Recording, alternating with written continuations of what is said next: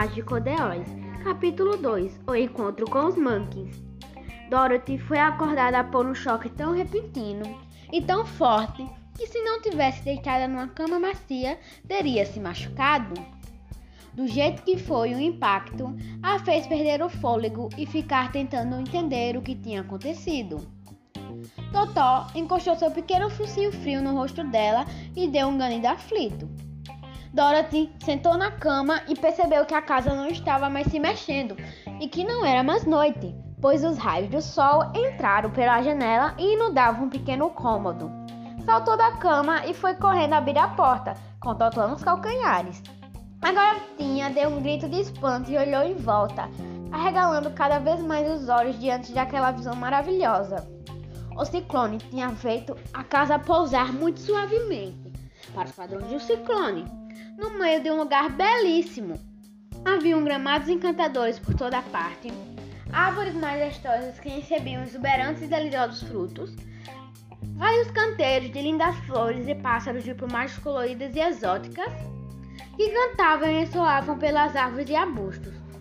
Um pouco mais longe, um pequeno rio com águas cristalinas que corriam entre margens verdejantes.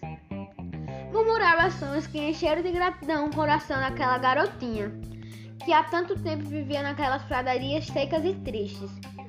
Enquanto apreciava encantada aquele cenário incomum e magnífico, apareceram um grupo de pessoas, as mais estranhas que ela já vira na vida.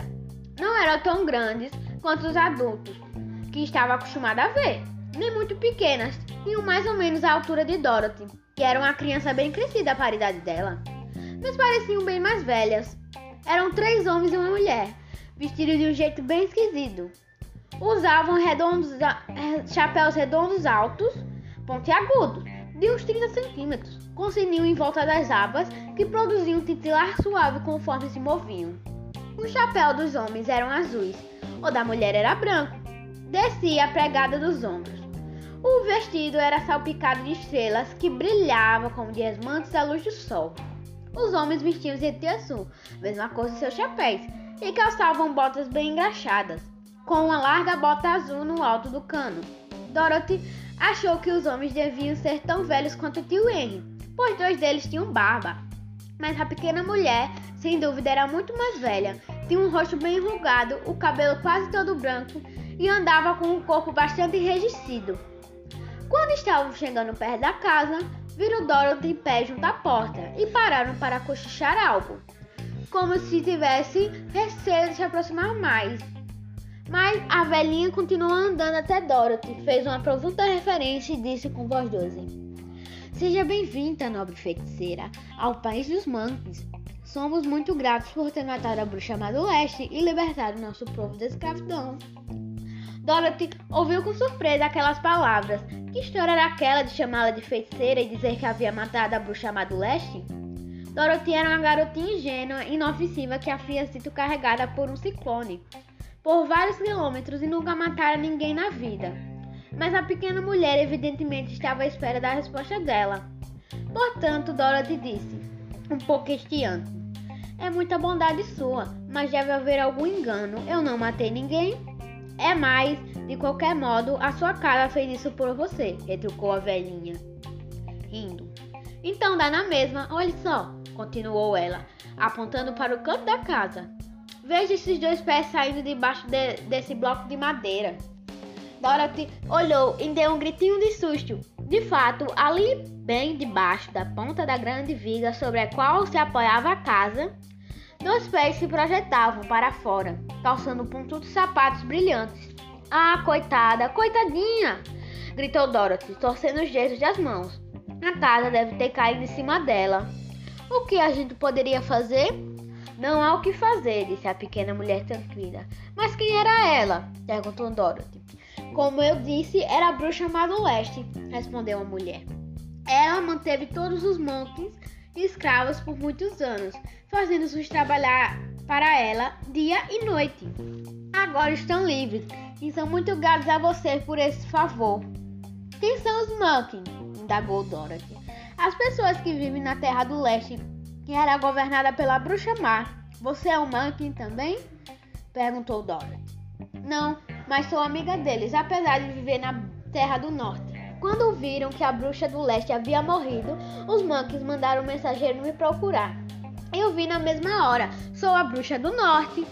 Nossa! gritou Dorothy. Você é uma bruxa de verdade. Sim, claro, respondeu a pequena mulher. Mas sou uma bruxa boa e as pessoas me adoram. Não sou tão poderosa quanto a bruxa má, que governava aqui. Senão, eu mesma já teria libertado o povo. Mas pensei que todas as bruxas fossem más, disse a garota, meio assustada, por ter na sua frente uma bruxa de verdade.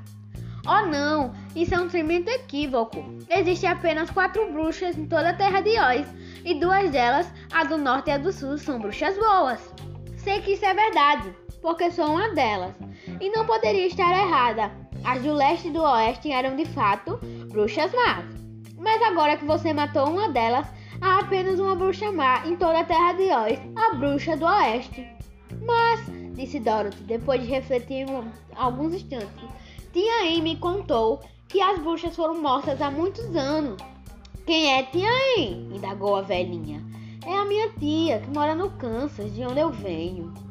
A bruxa do norte ficou um tempo pensativa, com a cabeça baixa e os olhos fixos no chão.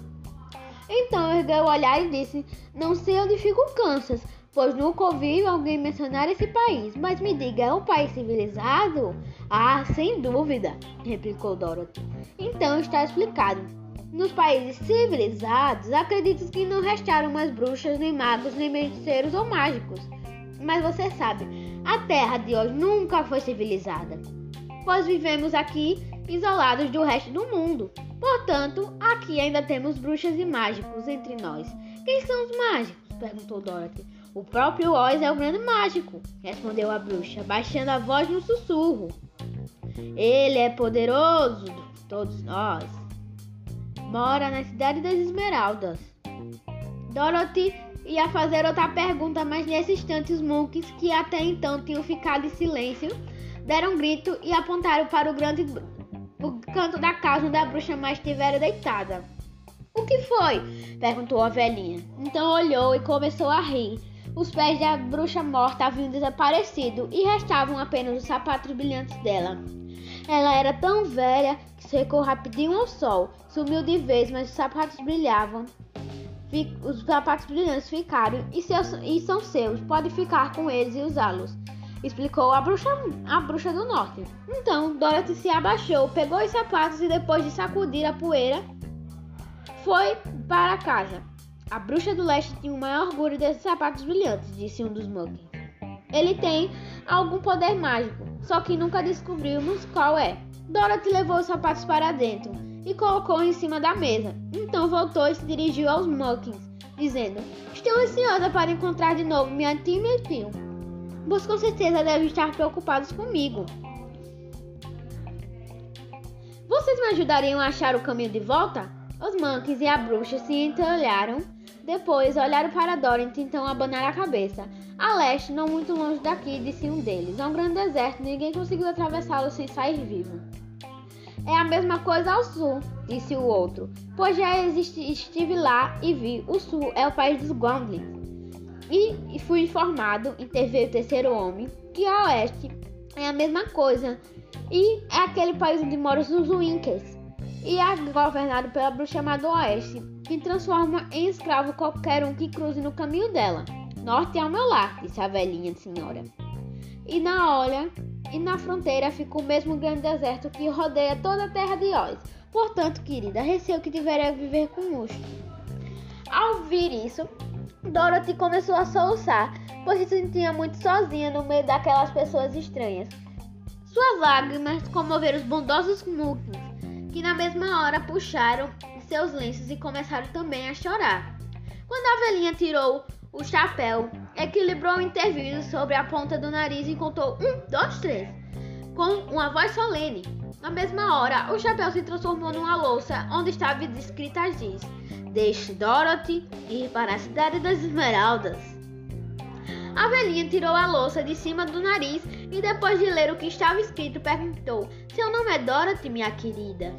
Sim, respondeu a criança, erguendo o olhar e secando as lágrimas. Então você deve ir para a cidade das Esmeraldas. Talvez Oz possa ajudá-la. Onde fica essa cidade? perguntou Dorothy. Fica bem no centro do país e é governada por Oz, o grande mágico de quem lhe falei. Ele é um bom um homem bom? indagou preocupada. É bom, mágico. Se é um homem ou não, não sei dizer, pois nunca ouvi. Como faço para chegar lá? perguntou Dorothy. Vai ter que andar bastante. É uma longa jornada por um país às vezes agradável, outras vezes sombrio e terrível. Mas vou usar todas as artes mágicas que conheço para protegê-la dos perigos. Você não poderia vir comigo? suplicou a garota, que começava a ver a velhinha como sua única amiga. Não, não posso fazer isso, mas posso lhe dar um beijo. E ninguém nunca ousará maltratar uma pessoa que tenha sido beijada pela bruxa do norte. Ela chegou perto de Dorothy e lhe deu um suave beijo na testa. No lugar em que seus lábios chocaram a menina, ficou uma marca redonda e brilhante, como Dorothy descobrira mais tarde. A estrada para a cidade dos Esmeraldas é uma calçada com pedras amarelas, disse a bruxa. Então não há o que errar. Quando encontrar Oz, não tenha medo dele. Conte-lhe sua história e peça ajuda a Deus. E peça ajuda a Deus, minha querida. Os três monks fizeram uma reverência profunda e lhe desejaram uma viagem agradável. Em seguida, foram embora pelo meio das árvores. A bruxa deu um pequeno aceno amistoso para Dorothy, rodopiou três vezes sobre o calcanhar esquerdo e desapareceu de vez. Para a grande surpresa do pequeno Totó, que latiu bem alto depois que ela já tinha ido embora. Enquanto ela via por perto, teve medo até de rosnar, mas Dorothy, que sabia que a mulher era bruxa, já esperava que fosse desaparecer exatamente desse jeito e não se surpreendeu nem um pouco.